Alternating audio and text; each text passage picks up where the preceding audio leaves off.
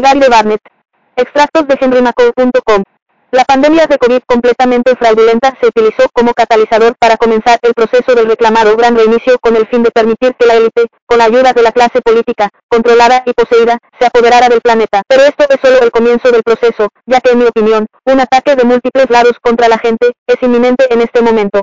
El susto del virus y la pandemia continuará una vez que llegue el otoño, y el esquema de la variante, se intensificará, pero eso será simplemente una distracción en comparación con el alcance de la operación real. La trama en el futuro, vendrá desde muchos ángulos, todos destinados a causar miedo y pánico. Como dije recientemente, habrá destrucción de granjas y ranchos, escasez de alimentos, hiperinflación, ataques cibernéticos por etapas, cortes de servicios públicos y redes eléctricas, escasez forzada de agua, altos recuentos de muertes debido a la destrucción del sistema inmunológico por inyecciones tóxicas, más bloqueos, disturbios civiles extremos y violencia, digitalización de sistemas monetarios, pasaportes para moverse y vigilancia de todo. Además, podría haber más guerra o conflicto, con China, Irán o Rusia, como se está avivando ahora, y la destrucción económica intencionada ciertamente podría ocurrir en el corto plazo. Es probable que el elefante en la habitación esté relacionado con un cambio climático, no probado por el hombre, que conducirá a nuevos bloqueos, cuarentenas, vigilancia e interrupciones de la cadena de suministro basados en este engaño, fabricado de falsa bandera, perpetrado por la clase dominante y sus medios de comunicación. En este punto, parece que la mayoría de los ciudadanos se verán afectados negativamente de una forma u otra por lo que se avecina, y esta parece ser la estrategia deseada por el Estado criminal. Despoblación. La eliminación de un gran número de personas ha sido una agenda declarada de las supuestas élites durante más de un siglo.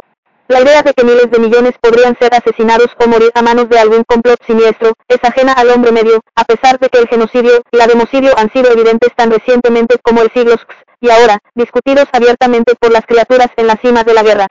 Pirámide de poder. ¿Qué mejor manera de lograr un objetivo como la muerte masiva que culpar de la matanza a un virus mortal o al uso de armas biológicas por parte de una potencia extranjera? Pero, ¿y si el virus mencionado ni siquiera existe?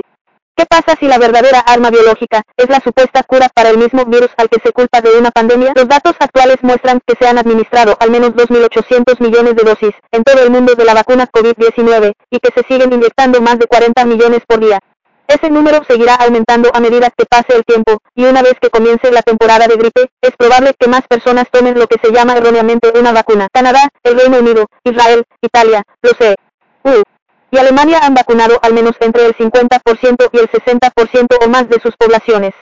Los países más pobres son los que menos inyectan, pero eso probablemente cambiará en el futuro, y dada la mala salud de muchos en esos países, ¿cuántos morirán debido a esta vacuna tóxica? Ya, muchos en todo el mundo están muriendo y teniendo reacciones adversas horribles a esta inyección venenosa, y las tasas de mortalidad en muchas áreas son mucho más altas que las muertes declaradas por COVID. Esto está sucediendo en todo el mundo, y esta es la época más saludable del año para la mayoría. Entonces, ¿qué tan mal se pondrá una vez que lleguen el otoño y el invierno?